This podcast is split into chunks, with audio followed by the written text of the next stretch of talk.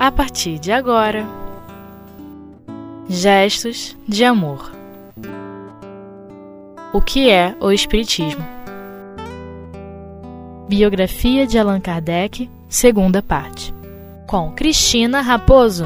Olá, queridos ouvintes da web rádio do Espiritismo.net. Estamos aqui de volta para darmos continuidade à biografia do nosso mestre Kardec. Na última edição, nós estávamos, nós terminamos com o aviso de que iríamos começar a estudar os espíritos que o ajudaram, tomar conhecimento desses espíritos que o ajudaram na codificação. E a gente vai encontrar esse material na própria codificação.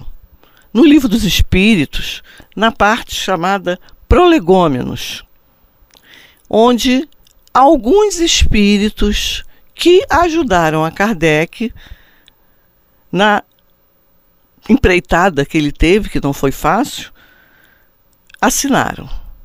E a gente vai tomar conhecimento agora. O primeiro deles que assina não é ninguém mais, ninguém menos do que o São João Evangelista, também Santo Agostinho, São Vicente de Paulo, São Luís, o Espírito de Verdade, Sócrates, Platão, Fenelon, Franklin, Swedenborg, e não acaba aí.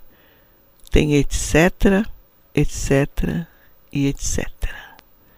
E nós podemos perceber que, na realidade, era nata da intelectualidade espiritual que veio assessorar Kardec. Não foram quaisquer espíritos que estavam à disposição. Foi a elite, a elite intelectual, que, vier, que veio sustentá-lo nessa empreitada. E um dos que nos chama mais atenção, que nos remete a buscarmos as escrituras sagradas, é o Espírito de Verdade, que muita gente já deve ter ouvido falar, que está lá na nossa querida Bíblia, no nosso Evangelho do Senhor Jesus, e que João o apóstolo amado, né, o discípulo amado de Jesus, registrou quando ele diz assim que Jesus, quando Jesus nos diz que não teria nos dito tudo, porque nós não iríamos suportar naquela época conhecermos toda a verdade. E que ele rogaria ao Pai e o Pai enviaria um novo consolador. E João registra isso para a gente. Vamos ver agora. Jesus diz: Quando, porém, voltando, desculpe, mas um pouquinho antes, João diz: Ainda tenho muitas coisas para vos dizer, dizia Jesus, mas não podeis suportar agora. Quando, porém, aquele que vier, o Espírito de verdade, vos guiará em toda a verdade, pois não falará de si mesmo, mas falará o quanto ele ouvir, e vos anunciará o que há de vir. Vamos perceber, irmãos, que está no tempo futuro não era para aquele momento. O que Jesus teria que complementar das suas verdades, do que ele veio nos trazer, seria para o futuro, através do Espírito Verdade. E é esse Espírito Verdade, meus irmãos, que assina a codificação. É o mesmo. É aquele mesmo que está no Evangelho do Senhor Jesus e que veio assinar no Livro dos Espíritos a codificação. Esse véu que foi suspenso de todo conhecimento Por isso que ele dizia para nós, Senhor Jesus: Conhecerás a verdade e a verdade vos libertará. Pensemos sobre isso. E quando Kardec diz assim, gente, sobre aquela máxima que nós conhecemos muito também, quando ele dizia, e a gente vai encontrar isso a rodo na codificação, nos ditos de Kardec, que a fé inabalável é somente aquela que pode encarar a razão face a face em todas as épocas da humanidade. Quer dizer, é aquela fé que não, não leva a nenhuma dúvida. Mas não é uma dúvida, não é uma fé cega de que alguém disse, de que alguém falou, e eu acredito, eu tenho que acreditar, porque se eu não acreditar, eu não vou ser um bom cristão. Não, não é essa fé. É uma fé que explica o porquê. Como é o funcionamento da vida espiritual, tanto do outro lado como deste lado, tanto no plano físico como no plano extrafísico, porque são as leis de Deus. Por isso que não conseguem ser questionadas. É isso que ele quis dizer. Na verdade, a fé raciocinada significa que Kardec retransformou a crença, simplesmente, que era um, um, uma questão de, de foro íntimo, de foro de fé, uma questão de fé, em sabedoria, em conhecimento. Eu não acredito só por acreditar. Eu acredito porque eu sei como é que funciona. Isso é a fé raciocinada.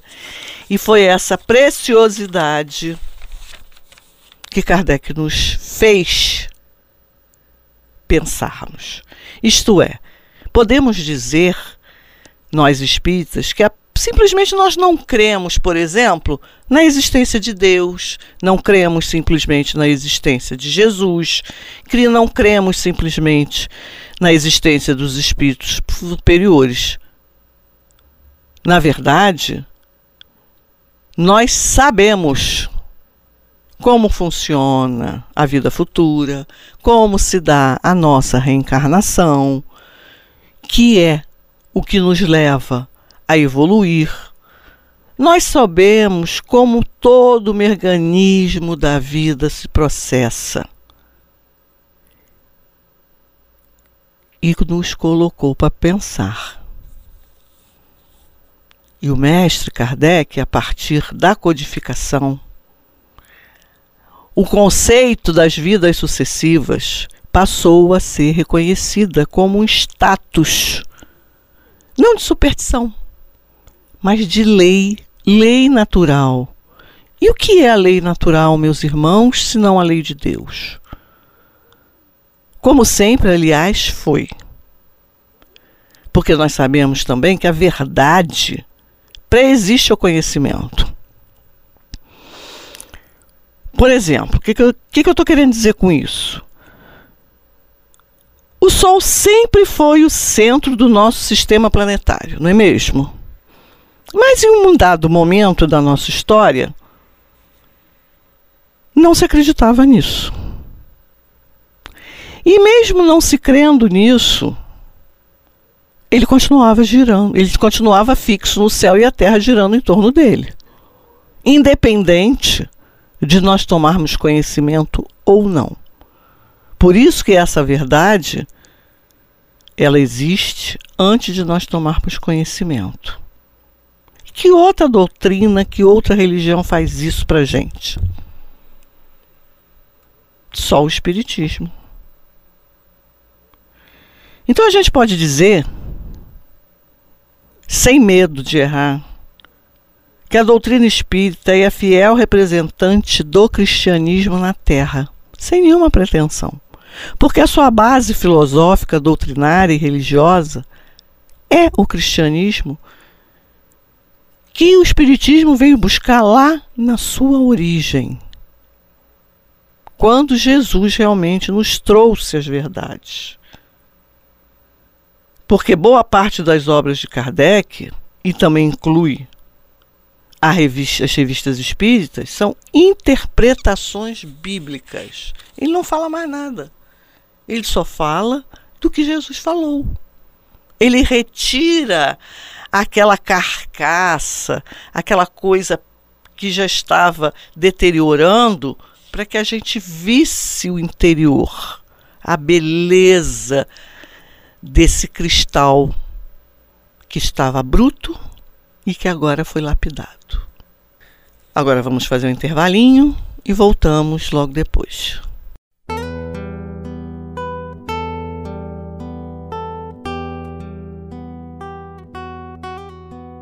Gestos de amor. O que é o Espiritismo?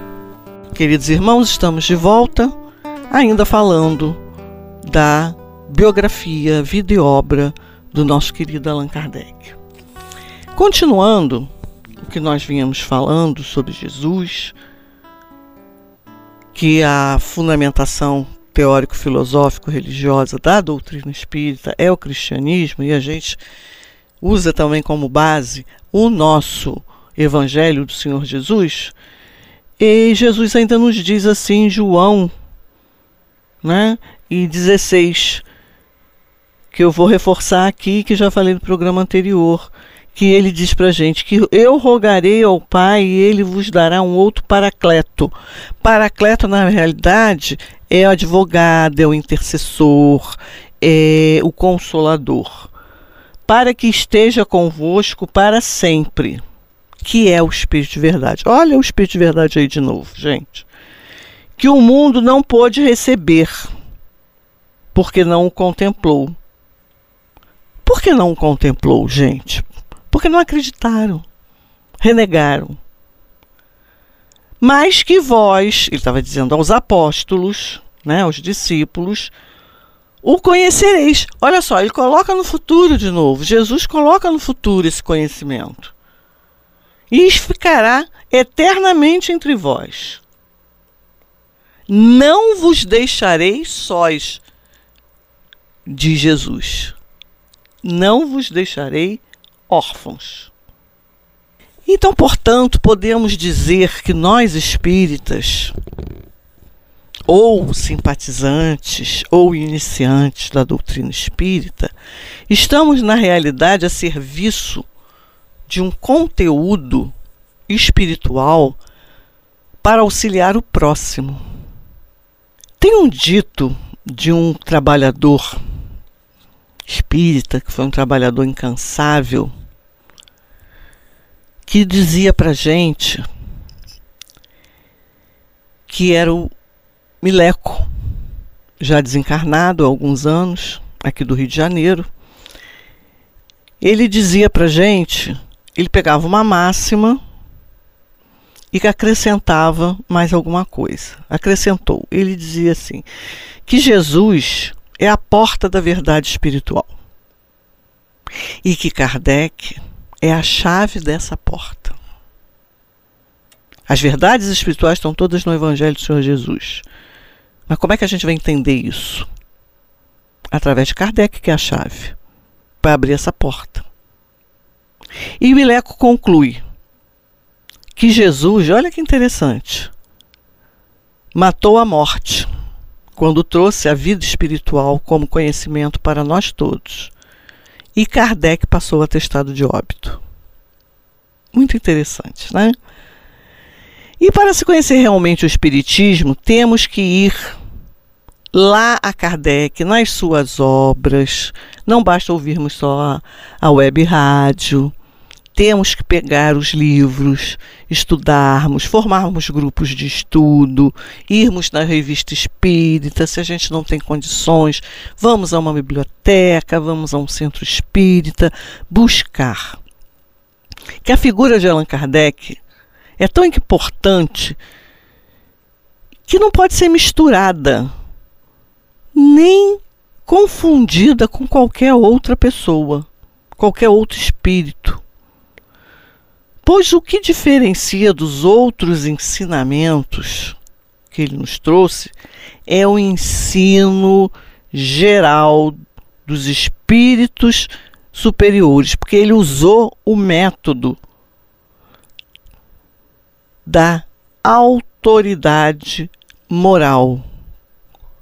Ele condicionou a doutrina espírita ao caráter de autoridade moral, nos trazendo toda a verdade, não através de um único espírito, mas de vários espíritos.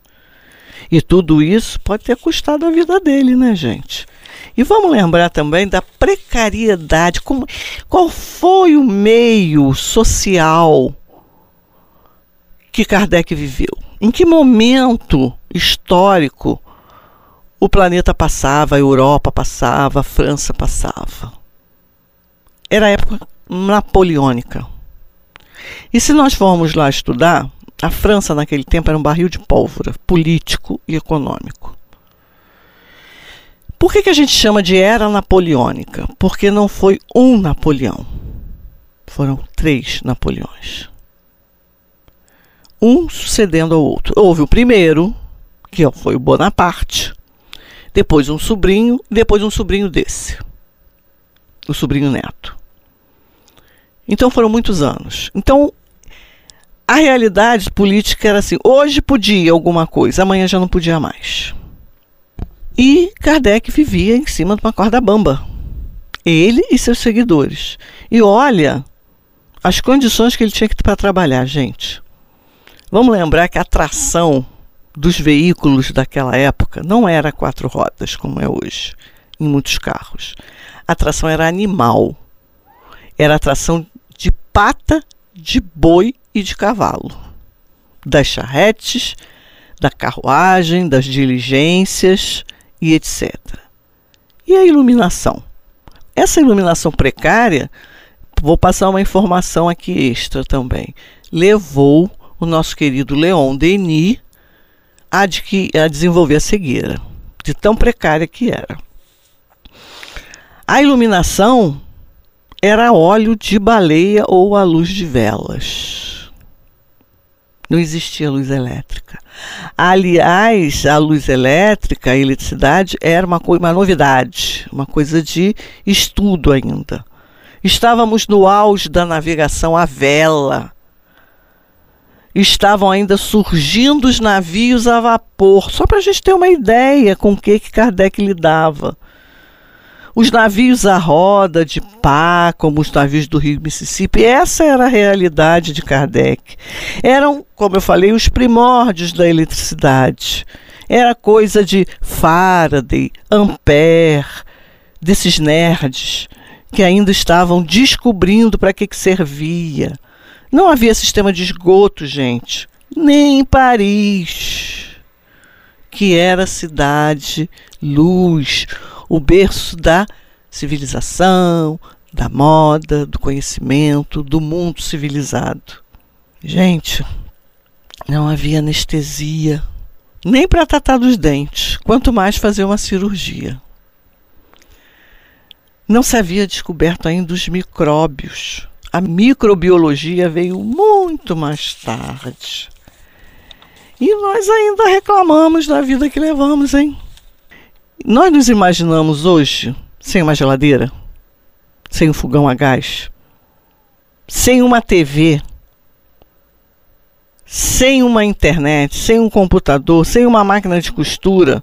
Isso sem falar de outros aplicativos e celulares que essa tecnologia que a gente nem consegue acompanhar tem. Lá para Kardec, a tecnologia de ponta, e a gente vai encontrar em toda a codificação dele, era a eletricidade. Isso fascinava, como nos fascina até hoje. Era a tecnologia de ponta. E hoje estamos na era eletrônica, na telemática, da informática, das viagens espaciais. E tem gente que diz que Kardec está ultrapassado. Quem disse isso, gente, é que na realidade não tem nem de leve, nem de leve a noção da extensão da envergadura moral e superior desse espírito. Então só podemos dizer, Kardec, obrigada. Kardec, que Deus o abençoe. Kardec, esteja aonde estiveres, esteja com os anjos. Muito obrigada, meus irmãos. Até o próximo estudo, se Deus quiser.